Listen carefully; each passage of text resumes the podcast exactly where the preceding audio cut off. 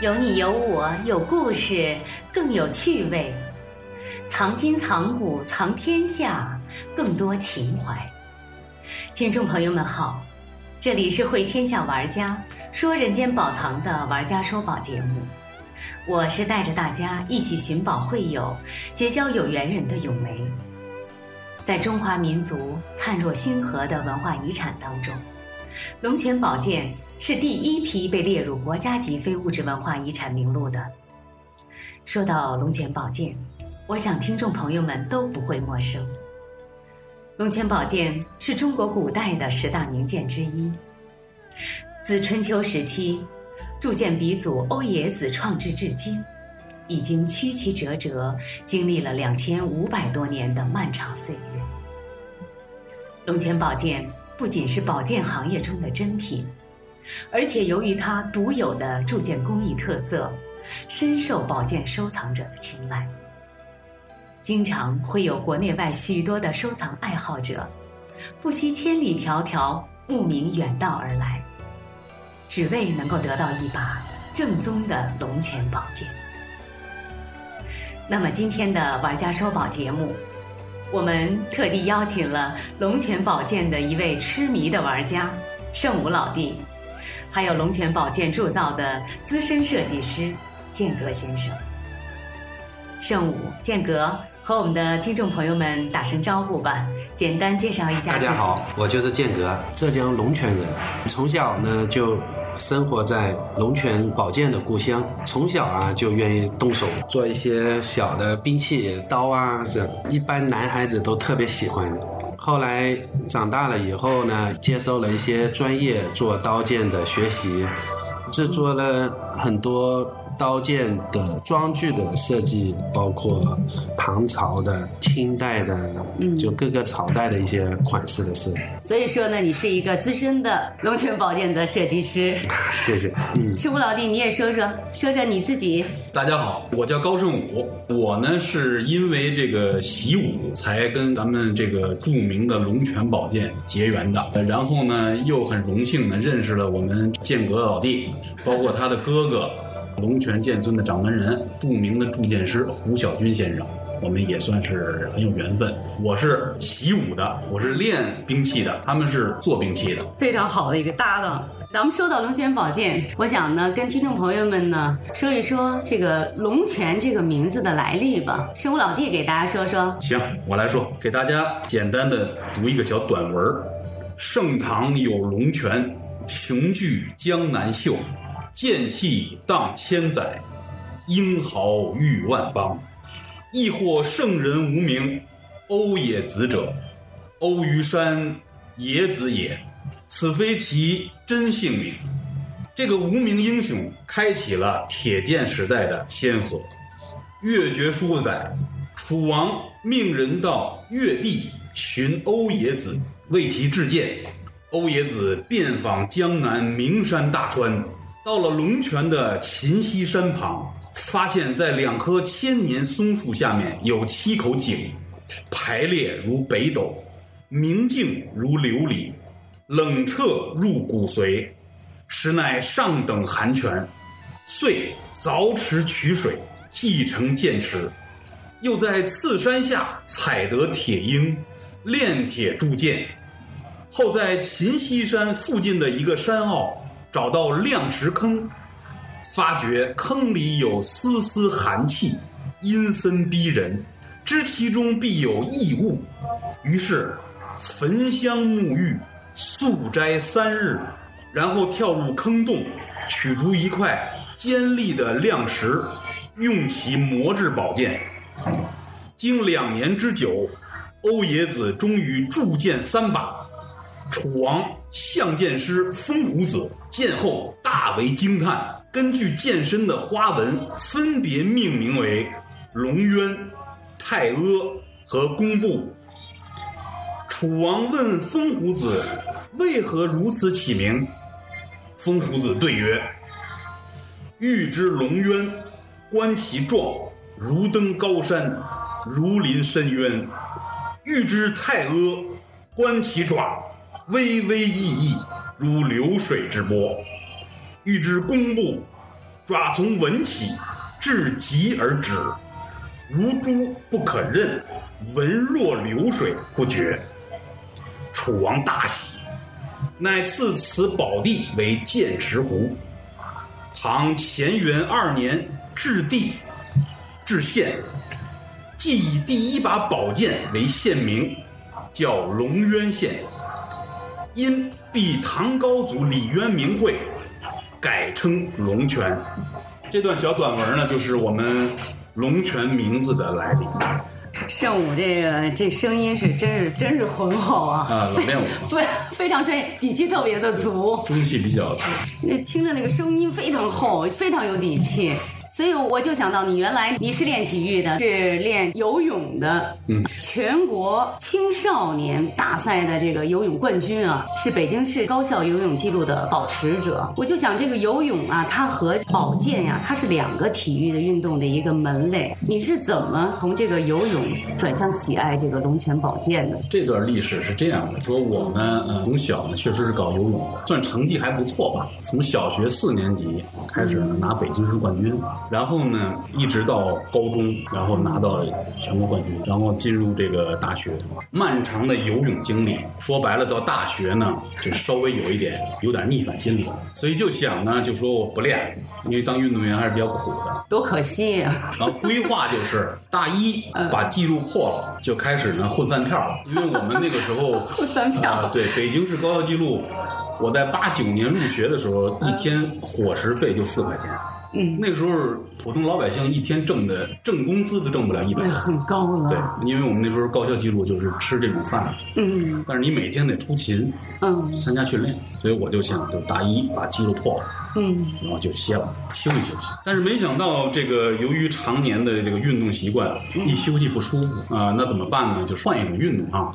嗯。嗯，因为我是搞西方游泳是西方的竞技体育，武术是咱们中国本土的体育。对传统的挺像。所以我有一种这个醍醐灌顶、豁然开朗的感觉，就是哦哟，就这内容太太深奥了，就是它的历史的文化底蕴。因为西方的体育，它讲究的是标准和规则。嗯比如说我们的举例子说拳击，它都告诉你什么规则；嗯游泳告诉你什么规则，田径什么规则。但是咱们中国的武术不但有规则，嗯有标准，更讲究的是道德和精神。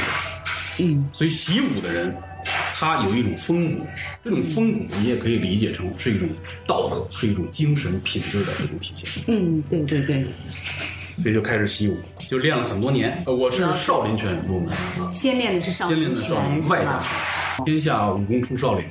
嗯嗯但现在呢，可能由于年龄逐渐的嗯增大，嗯太极还是占据了我主要的一种嗯陈氏太极。嗯，陈氏太极拳。然后呢，从陈氏太极拳又怎么跟保健联系上的呢？通过武术呢，想研究咱们的这个武术的历史。那么武术的历史，嗯，肯定绕不开的就是大名鼎鼎的龙泉宝剑，哦，对吧？你是绕不开的。那么我呢，有一个习惯，我喜欢什么事儿呢，都是身临其境去研究。哦我哦，不喜欢在旁观去研究。喜欢探究。啊，说实话，龙泉这个地方啊是千里迢迢的一个地方，即使在现代这种 交通的这种环条件下，嗯也不容易，是吧？去一趟龙泉很不容易。但是我呢，就背了一个双肩背，嗯，然后我们就我就去龙泉了。那是在哪年呢？呃，应该是在前年，挨家挨户啊，从大的公司工坊到小的公司工坊，我全部都走遍了，一家一家的去拜访。一家一家的拜访，直到嗯遇到了我们这个建村。然后我现在依然想起我第一次进建村的那个，它也有一个博物馆，我的那种感受。可以说，我一进到它那个博物馆，我感觉这个世界就马上就停止了。是有一种感应啊。对，就剩了我和一把刀和一把剑。嗯我一下子我就感觉就是说，这个世界好像就剩我和他，哦，浑身起鸡皮疙瘩，内心一下子就又澎湃又安静，又澎湃又安静，就是这种状态。这个世界是对我是很有吸引力，古兵器的世界。跟龙泉宝剑就是这样子结下了这个深厚的缘分了。当时就属于那种一见钟情的感觉。一见钟情，一见钟情，就跟见到一个漂亮的女孩子是一样的。因为男人嘛，他心中都有一把剑，嗯就像我们从小就喜欢玩打仗一样。而且你还是本身就是搞体育，后来你又练这些练武术，对这个我觉得可能是更有这方面的一个先资和天分。对，我觉就更有。共共更容易产生共鸣。更容易产生共鸣，然后把那些潜在的一些呃迷恋的兴趣爱好就给唤醒、嗯焕发出来了。您说的非常到位，就是唤醒那种唤醒的感觉。是不是哈？往往都是一些非常偶然的一些机遇，有另外一种生活的一个生活的一个情境吧。对，嗯，那咱们再问问建阁老弟，呃，你是龙泉本地的资深的铸剑的一个设计者啊，设计师。那我就想呢，听你给我们也聊一聊，就是你啊和这个龙泉宝剑之间的啊这份情缘吧，给我们也讲一讲。关于宝剑吧，从小我们就接触的比较多，但是真正去制作宝剑呢，嗯应该到九八年，九八年对，就那个真正开始制作。那个时候大概有多大呀？那个时候我本人十八岁，哦，十八岁。对，我哥哥到大连以后去专业的学习刀剑制作了，学习了八年。哦，学了这么长时间。对，因为真正好的刀剑制作的这种工艺，当时是从日本啊、台湾啊重新又引进的。哦，对，是这么。其实这里面细节的事情还是挺多的。嗯嗯，因为龙泉在文化大革命的时候已经断代了一段时间，哦，那段时间是技术上面就有很多流失，哦，包括百炼钢，嗯。包括一些装具上的金属的雕刻，嗯。有很多技术已经失传了，哦，后来又重新找回来。政府又非常重视这个。对对，后来呢，我哥哥零六年回到了龙泉，创立了建春这个品牌。嗯。嗯就是这期间，我们也是不断的努力，呃嗯，包括我也是很多款式的设计，我们都是经常研究涉及到后半夜，查阅大量的古代的一些汉代的，嗯这个一些博物馆里的一些刀剑的资料，包哦括实物，这样子去开发一些新的，就符合现代审美的一些新的作品。他又不失去古人的那种理解。后来慢慢的，一直到零七年电影《赤壁》，吴宇森的是吴宇森当时去寻找一个非常合适的制作这个电影《赤壁》的道具啊，嗯他也是挨家挨户去寻找。因为当时呢，吴宇森这是他回大陆的第一部片子，对，哦，所以投资非常大。嗯而且吴宇森亲自说了，我不要道具刀剑，我要真刀剑，而且所有的刀剑我都要真刀剑。哦，所以他就得派他的助手亲自到龙泉去选，你看他也是慕名到龙泉去选。哎，选工坊，哦，走也走遍了所有的工坊，最后选中剑尊。而且他当时要求三个月就得把主要的兵器全部要做出来。时间紧，任务重，啊、那三个月真的，他当时提供的道具的图纸还不是非常符合，就是当时朝代的制式，还得修改。哦，因为你拍电影嘛，什么朝代的电影就得符合当时的制式。对呀，嗯他一定要符合当时那个朝代的他的一些图文呀、对一些制式是吧？所以呢，又连夜重新调整，又得确认，最后开始制作。最后赶上了，好像电影延迟了一点点，是因为其他原因延迟了，刚好给我们更充足的时间。啊，哦哟，一共多少做了多少件呀？这个电影主要道具五把，五把这个龙泉对，宝剑。剩下那些小兵的就无所谓。孙权的。孙权、嗯。曹操、赵云、刘备、赵子龙，五把主要刀剑，最主要的，就主角用的五把刀剑，五把刀剑。嗯，做了三个月，对呀，你可想而知。纯手工。纯手工就。现在跟建春订一把手工刀剑都得十二个月。孤品都是对呀、都是孤品，那就太不容易了，这得连宿的去加工对就几吧乎，就在晚上二十四小时都在做呀。哦。每一道工序，其中有一道如果出问题就报废，哦。特，别是淬火那道工序，淬火。对，哦，淬火就是刀剑灵魂所在，嗯，嗯，刚柔并济嘛。就凤凰涅槃的那一瞬间，那属于这样，叫淬火。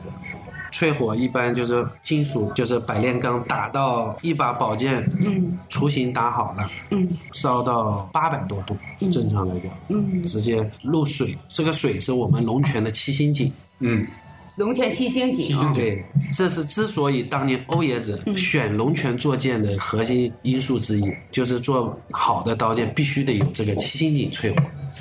哦，就是它一共有三个条件，一个是铁鹰，龙泉的铁鹰铁；第二一个就是亮石，磨刀石；磨刀石。刀剑的亮石，还有一个就是淬火的水水这三大因素做成龙泉剑。所以说，就是这龙泉剑，它只有是龙泉它 这个地区对才能够造出来的 材质、工具和它的这个水啊，是这个只有咱龙泉，这都龙泉特有的。您知道咱们中国的这个风水学啊很有意思，嗯呃，我研究过龙泉，浙江龙泉跟武夷山，福建的武夷山很近，几乎就是邻居。这么小的一个地方，但诞生出了很多大名鼎鼎的嗯非物质文化遗产。嗯，这个武夷山，对吧？世界非遗，世界非遗，对，大红袍，全国国家非遗。呃，青瓷，青瓷世界世界唯一。龙泉宝剑国家非遗。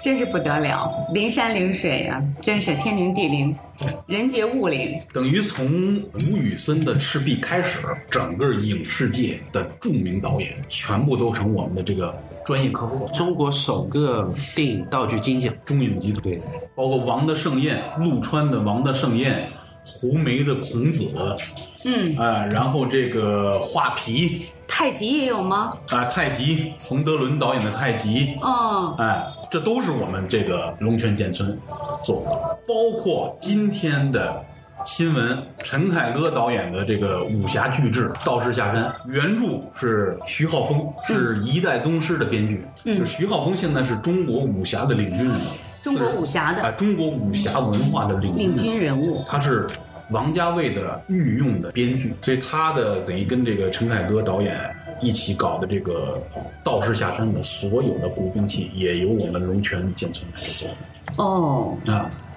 然后我还有幸，嗯，把它里边唯一的那把孤品叫金兰剑，我私人收藏了。哇，这太棒了，这太有价值了。刚才圣武说呢，他收藏了这把这个道士下山的这把剑啊，嗯，请你能不能跟我们的听众朋友们描述一下？它是在七月份才上映是吧？对那我们现在可不可以先口头的描述一下这把剑呢？嗯，行，是多长的？是什么样的一个纹饰呢？呃，这把剑它等于是一个唐剑，唐剑的这个风格呢是比较华美的。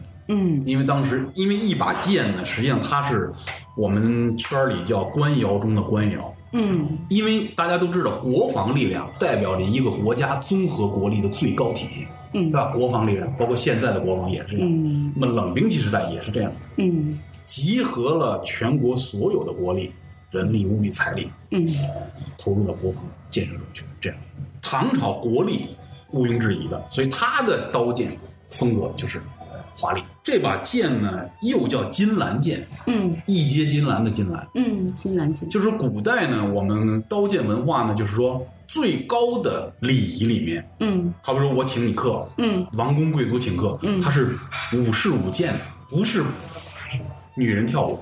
两个人这种交情，嗯好比说呃呃磕头拜把子兄弟啊，包括这个连战友啊，嗯包括这个师师徒啊，包括兄弟，嗯反正就是也是有信物，嗯，有信物有。信物。嗯，那么最高的信物也是剑，也是宝剑也，是宝剑。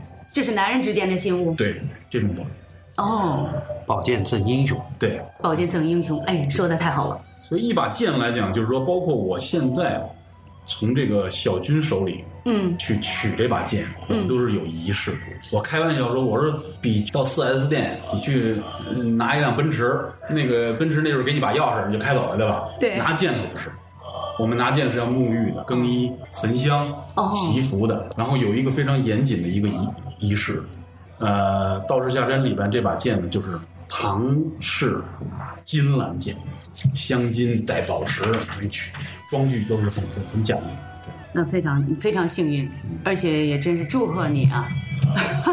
这部电影还没有上映之前，你就把这一把金銮剑收收收为囊据为己有啊，据为己有了，收为囊中啊，这这确实是，这将来大家可能一饱这个在电影里面一饱这个眼福吧。那个建哥，我还想呢，就是问你一个关于龙泉宝剑呢，它工艺上的一个这个呃问题啊，就是咱们国家在五十年代的时候呢，曾经呢在湖北挖掘楚墓啊，嗯挖出了呢欧冶子铸造的两把越王剑。这两把剑虽然在地下就是埋藏了两千多年呢，但是呢挖出来的时候呢，依然呢就是光彩照人，而且非常的锋利，但是呢一点这个锈蚀都没有。呃，你也给我们听众朋友们讲一讲哈，它这个这么长时间了，它这个剑呢、没有锈啊。对，这把就是越王勾践吧，属于很神奇的一把剑，嗯至今还有很多谜团。到目前为止，还有很多就是没有解释开来的，嗯比如它的这种铸造工艺，嗯比嗯如说它这个剑手上的同心圆，包括它削纸如泥。嗯那么目前我们所了解的，它首先健身就得分体铸造。嗯它不是说一次成型，它剑刃部分和剑心心铁里边的剑心部分的那种铸造工艺不一样。刃部呢铸造的工艺呢，就是让它的锋利度提高；剑心部分铸造呢，让那个柔韧性的提高。这样出来这把剑在战场上使用的时候不会断掉，而且呢还能保持它非常锋利。至于它的这个防锈这一块吧，它表面啊做的这种处理。就是目前来讲，应该都没有完完全全的解释开来。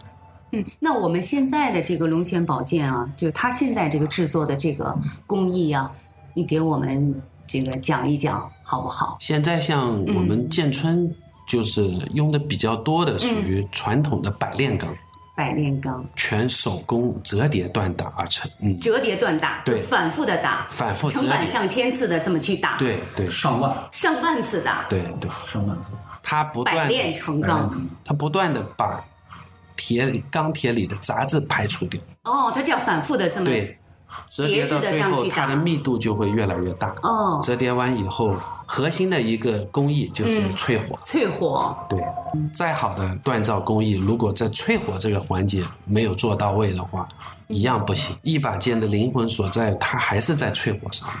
淬完火以后就开始研磨了，对那淬完火以后就冷加工，就不能加热了。嗯，如果高温的话，又退火了。淬火等于是让它这个冷却，对对，瞬间瞬间的冷却，对吧？嗯，就打磨完以后，再把装具全部配好，嗯。嗯，就是淬火成功了，才能做下一步工序，嗯，那下一步呢是什么呢？装上装具护手啊，护手，，对中间的那个剑柄啊剑柄，对对，一步一步落剑鞘，对剑鞘，这里嗯。二十多道工序，牵涉到的工艺也很多，包括木鞘上面，嗯。还有外面的金属的装具雕刻，要是有些要镶宝石，还得镶宝石，而且每一个工艺、每一道工序，它都得严丝合缝的。制作完以后，缝隙啊都不能有。好的刀剑都是全手工的嘛，它每一个环节，嗯，都非常要用心。非常用心。对你要是说不用心，就容易出现很多不完美的地方，缝隙啊什么的。环环都要相扣，才能出一把非常这个得心的这么一一柄宝剑，是吧？我呢还想就是问一下啊，这二位，这个龙泉宝剑啊，它就是有哪些品种啊，不同的类型吗？这个给我们听众朋友们介绍一下。呃，它是这样，就是从种类上来讲呢，分这个长兵、短兵，就是嗯枪、戟、刀、剑啊，还有长刀、短刀、马刀，嗯哎，呃，反正种类比较多。嗯然后从这个制作工艺上来讲的话呢，又分这个几种，嗯，大批量生产的，就是量产的，哦，还有小量产的嗯，和孤品，孤品，哎，和孤品。反正最高等级的就是孤品了，嗯，哎，什么叫孤品？就是天下无双，只此一件啊只。此一件，天下无双，就这样。那他做这一个，比如咱们说这孤品的这样的剑啊，大概需要多长时间呢？十二个月，一年的时间。对，那难怪啊，是圣武说这是孤品呢。对，所以您知道，就是说，现在从投资收藏的角度来讲，嗯龙泉宝剑绝对应该您很明白，这是它绝一个潜在的对是一个潜在的一个还未开发的一个宝藏。古法制造，古法制造，要古法一年制造的时间刀剑才能做出一件一把剑来呀。对，而且是一个团队合作，很多人，哦，你负责这个，他负责那，就是啊，不同的工序是不是？就是核心一句话就是古法制作的现代刀剑是未来收藏的趋势。哎呀，太好了！这是给我们听众朋友们的一个建议啊，嗯，尤其就咱们就说到这个非物质文化遗产的这些，有很多这些这个门类，因为这个很多它全部都是就是薪口相传的这些，这属于非物质文化遗产，就纯手工啊，传承其实很关键很重要。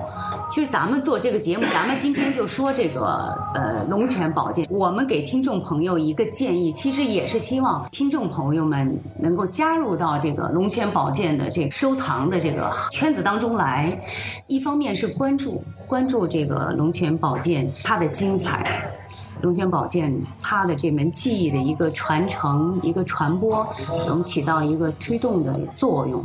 我很感动，真是这样的。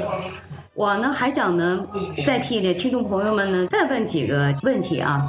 呃，先问圣武，嗯，就是你这么多年的这个收藏龙泉宝剑当中啊，呃，有没有就是你啊、特别珍爱的一把龙泉宝剑啊？先不说这个道士下山这把，嗯嗯，这是你现在这个呃非常非常珍爱的这还没有到手的一把剑。嗯咱们说就是以前有没有哪怕是擦肩而过的，嗯或者说是你看到了，哎呀，对你来讲就是让你非常感动，非常嗯、非常欣喜若狂的嗯这个这样的一把剑。嗯，嗯，有。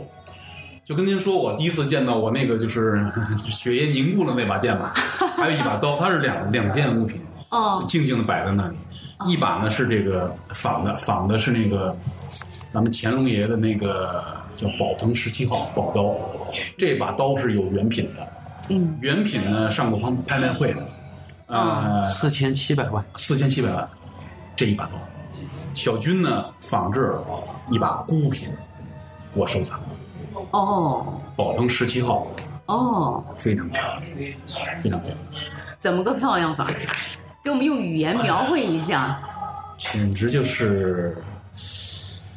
啊，简直就是无法用语言。我现在想起来，我还 无法还用语言我还那什么呢？，还起鸡皮疙瘩。对，还起鸡皮疙瘩。尽在不言中。哎，有图片吗？有图片，到时候啊咱们拍个图片，然后放到咱们那个玩家收宝的那个微信的那个平台里面，嗯让大家呢可以去欣赏、去看一看。嗯，没问题。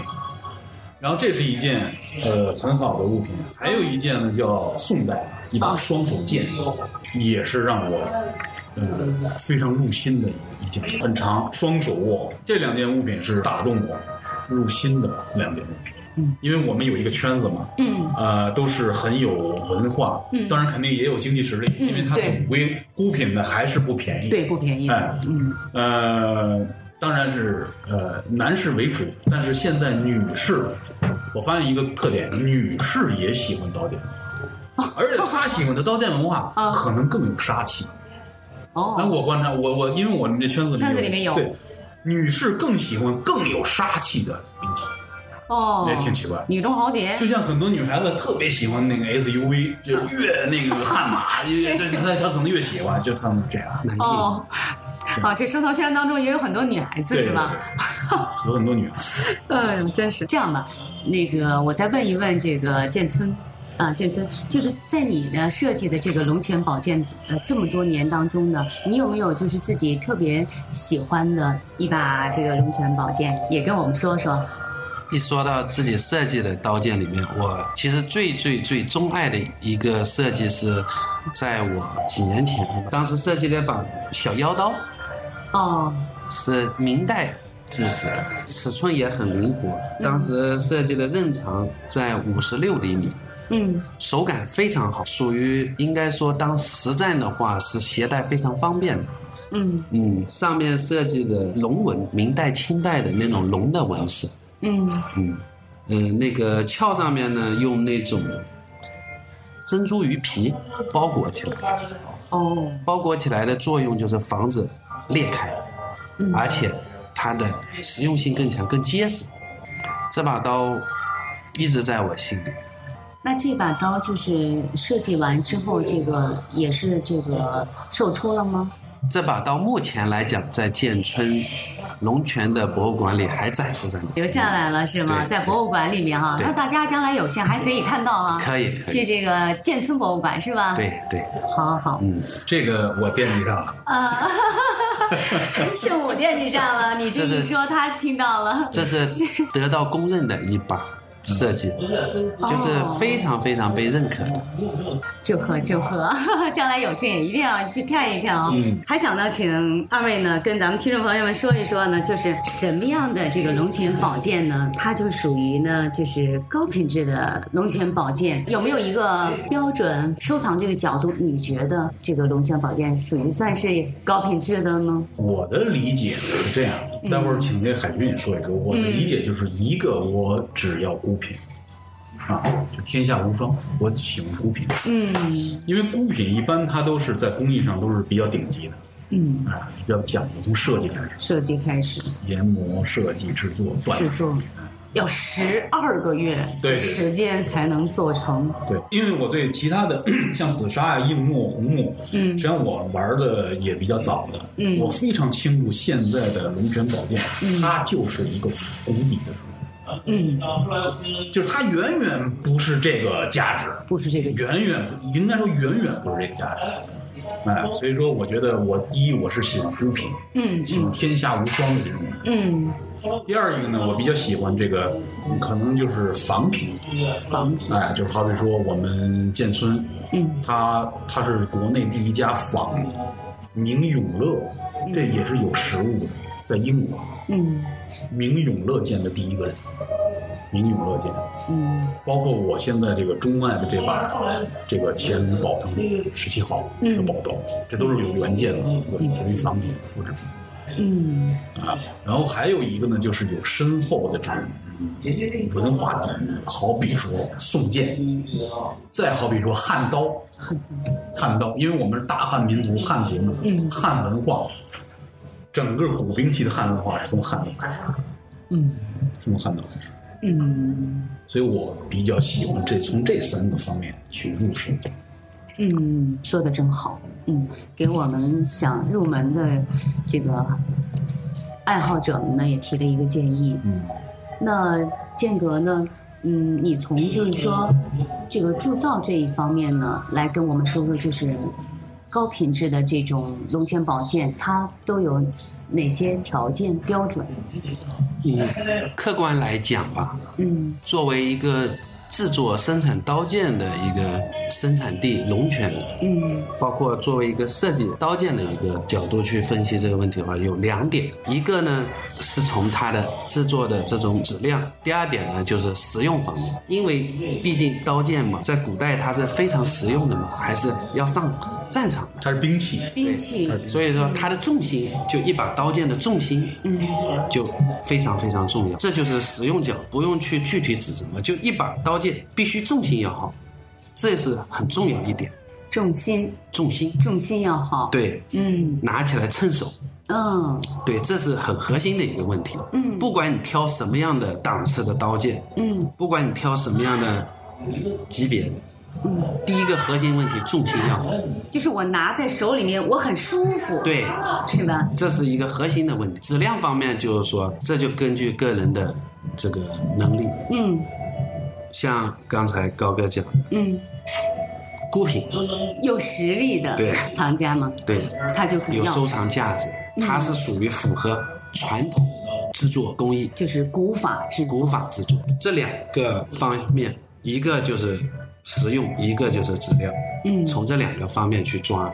嗯，如果是我们比如说普通的这些呃收藏爱好者，如果呢他们也很喜欢这个龙泉宝剑啊，但这属于是入门级的这种收藏啊，那他怎么选择这个龙泉宝剑？给我们提提建议啊。入门级的话，我个人的感觉，如果是偏向于习武类的，嗯就考虑重心；嗯如果偏向家里装饰的，就考虑美感，就挂在那好看的就行。根据自己的消费能力，因为你要是装饰的话，就考虑，嗯就是说美为主嘛。它的外观的一些设计了，对啊，一些装饰了，因为宝剑毕竟是镇宅嘛，辟邪嘛。但是习武的他就要考虑到重心，对他要不然拿起来就会伤到手腕。选择一把宝剑，我是不是要定制呢？嗯，这定制是不是习武的人，他是一定要量身定制啊？就像你刚才讲的，他的重心啊，那是不是跟他的握力啊，或者是这个他的身高啊，这个要不要有关系？然后这个宝剑是要根据他来专门的来去这个制作，就关于这个重心怎么去判断这个重心好不好呢？嗯有一个就是简易的办法，嗯。就是拿着一把刀也好，宝剑也好，在护手前一个拳头左右的位置，嗯。就是个人的拳头。啊，个人个人拿着个人的拳头，一个拳头前面这个位置基本上就是合理的重心，一个拳头。对，刚好护手哦，刚好前一个拳头的位置就是这个刀剑的重心，在这个位置上的重心的话，刀剑用起来都会很舒服，嗯。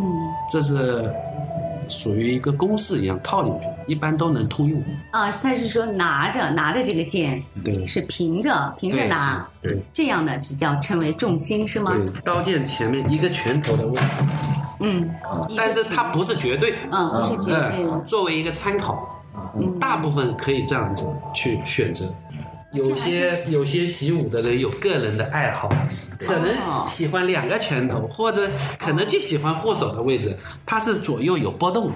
对，我觉得像您说这个，刚才就是这个人心中有一把自己的剑，实际上您我我这么理解您的意思可以是吧？对对就是他自己的剑是需要定制是吧？对啊这些都没问题。是有这样的是吧？按照我自己的这个个性，我自己的喜好，对然后呢，我的这个握力，对，是不是，那这就是孤品了。这就是孤品是对吧？，这就是孤品。当然，您可以对这个呃装具各方面可以就是考虑自己经济的问题，可以稍微的调整一下是没问题的。然后至于您说那个入门级的呢，我想补充两点。嗯，第一呢，就是现在呢，它小量产的嗯。有，价格也非常的呃不贵。嗯。但是您本着两点，第一，必须得认作者，一定要知道这个真是这个人做的，因为现在咱们有些还是有知根知底的这个作者。第二，好，要求要一定是纯手工，就是量产它也是手工的，不要做那种流水线浇筑的那个，就那个没有任何意义。就是如果你的经济条件有限，然后想入门先找找感觉的话对对，那就是我就提供这样两点：第一，认作者，嗯一定要认作者；第二，一定要纯手工。嗯。你找那个大量模具生产，那个任何意义都没有。哎，非常好，这两点我觉得这个也是关键的，也是一个捷径。今后有什么想法吗？因为我感觉你的这个收藏，现在手里收藏的这个龙泉宝剑嗯，肯定就不少，是，对吧？嗯。跟我们说说。呃，一个呢是现在赶上一个大环境好，嗯就是整个中国传统文化的回归。嗯那么中国传统文化的回归，你肯定离不开武文化。古兵器的这种文化嗯是又是武文化的一个非常重要的一个一个一个环节。嗯所以我想呢，我们有几个有识之士的朋友，嗯。我们会这个北京嗯。在政府的大力支持下，嗯。我们要搞一个这个古兵器的博物馆，哦。私人博物馆，然后向我们中国人推广自己的武文化，推广自己的古兵器文化。嗯。就是我们一定要让我们中国人知道是什么在保护着我们整个中华民族。嗯。可以说，我通过武术认识了古兵器，又通过古兵器认识了我们整个中华民族的武人文化，让我这个经常潸然泪下，哎呀，太感动了，经常潸然泪下。我听着都非常感动。对，但是很多东西确实由于种种原因，它一直被尘封着。嗯那么现在赶上好时候了，我们国家、我们政府、我们我们的党嗯赶上好时候了，所以我觉得这个时候借着大势，嗯把我们整个的古兵器文化，甚至于整个的武人文化嗯推广出去。那么我们就要先建一个基地，就是这个古兵器博物馆，嗯，私人博物馆。私人博物馆啊，由我跟我几个朋友，他们也有责任感、有责任心，又有一些经济实力，我们一起来做这件事情，在政府的支持下。真好，真好，这这真是一个功在千秋的一个大好事儿。对，祝福你，祝福你的这个梦想能够早日实现。啊，这是一种责任吧？我觉得这是对于中国人来讲啊，物质是搁在一边，有时候精神是很重要的。有时候以前不理解这句话，但现在真的是很理解。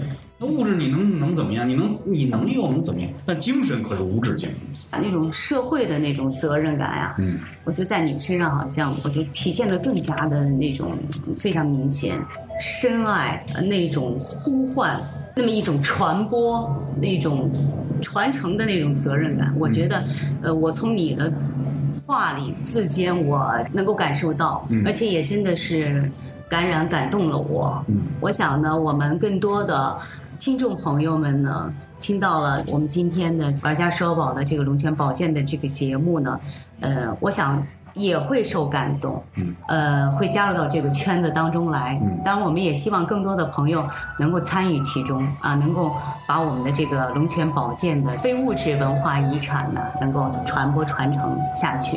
啊，大家就像圣武一样哈、剑阁一样，能够有更多的这种责任和那种使命感。嗯啊，我觉得这个是我们这期节目最核心的一个理念。嗯嗯，呃，在这里呢，非常感谢圣武，感谢剑阁。感谢您。非常感谢。刚才圣武和剑阁让听众朋友们分享了他们与龙泉宝剑之间的那些趣闻轶事，让朋友们了解了龙泉宝剑的历史、它的价值和铸造技艺。